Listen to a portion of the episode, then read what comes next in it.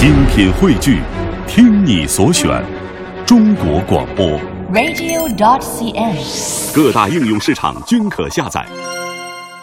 好的，今天节目的一开始要跟你分享的第一个故事叫做《我的未来不要别人保证》。我想这是很多人心底的一声呐喊吧，但是要做到，到底需要坚持一些什么呢？一起来听这个故事。人生中最美好的部分，不是任何身外之物，而是心灵的幸福。丽娜品读时间，聆听美好，享受心灵的宁静。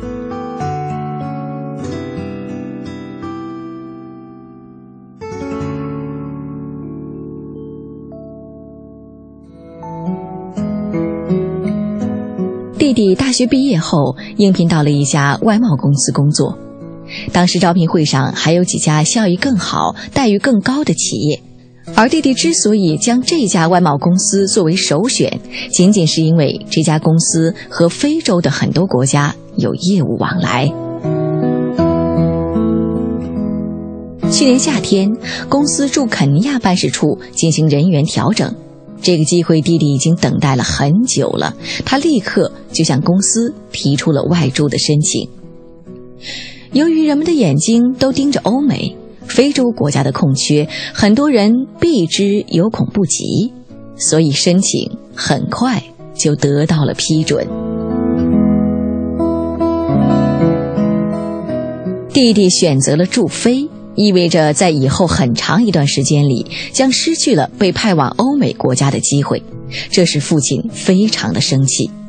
可是弟弟并没有对自己的选择做更多的解释，只是告诉父亲：“我要去了却一个心愿。”那是一个秘密，一个只有我和弟弟知道，在他心中埋藏了十几年的秘密。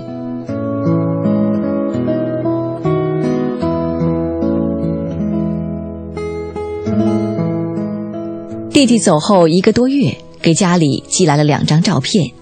一张照片里，弟弟一边攀爬肯尼亚国家公园内著名的树上旅馆的木梯，一边惊喜地向下张望。不远处，几头狮子正匍匐在草丛中，窥视着在溪边饮水的邓玲。另一张照片里，弟弟背靠着观光车，伸手做胜利状。前方一头母狮子正领着四头小狮子在草地上嬉戏。父亲翻来覆去的看着那两张照片，皱着眉头，若有所思，大概回想起了什么吧。我想，是时候将那个秘密公开了。于是拿出弟弟保存至今的小学五年级时的一个作文本给父亲看，那上面有弟弟的一篇作文，题目是《我的理想》。弟弟说，他的理想是做一名马戏团的驯兽师，整天和狮子生活在一起，把威风凛凛的百兽之王驯养得跟小孩子一样听话。如果做不成驯兽师的话，那么有朝一日他一定要到非洲去和狮子一起生活几天，看他们捕食、玩耍、睡觉，和他们照一张大大的合影。作文后面，老师的评语是：“理想不是胡想。”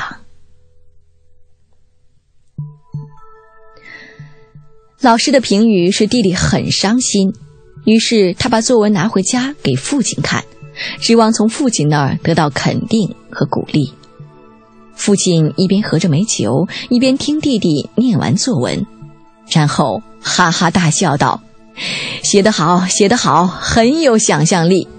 不过儿子，老师的评语也没错，你是在胡思乱想。”因为你既不可能做驯兽师，也不可能到非洲去，所以任何人都敢保证你不可能和狮子在一起生活，呃，哪怕一分钟。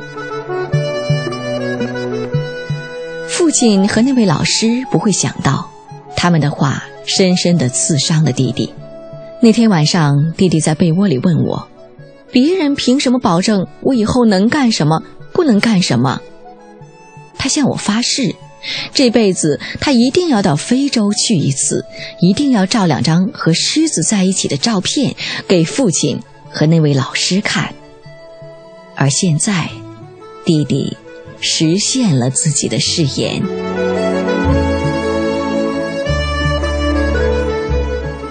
这小子可真犟。父亲沉吟片刻，微笑着说。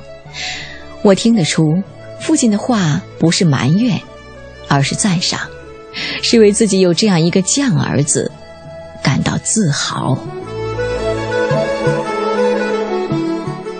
人要成就一件事情，很多时候是需要有这么一股犟劲儿的。弟弟所实现的，并不是什么惊天动地的大事，但是他的行动如同这样一个宣言。别人觉得不可能的事情，在我未必就不可能。我的未来，不要别人保证。